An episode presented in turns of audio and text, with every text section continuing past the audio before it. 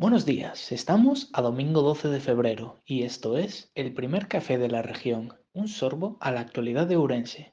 Hoy el protagonista es el entroido. Muchas regiones de la provincia ya se encuentran celebrando sus festejos. En la ciudad las ocupaciones rozan el máximo debido a ellas. Las posibilidades que quedan son pocas y a precios muy elevados. A pesar del entroido, Berín se puso en pie de guerra los berinenses se manifestaron este sábado con una gran afluencia, reclamando una mayor atención pediátrica.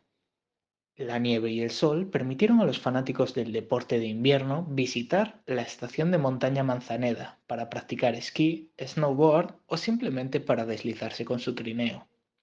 Estas son las noticias más destacadas de hoy. Para más información puede consultar la edición impresa de la región o la web laregion.es. Thank you.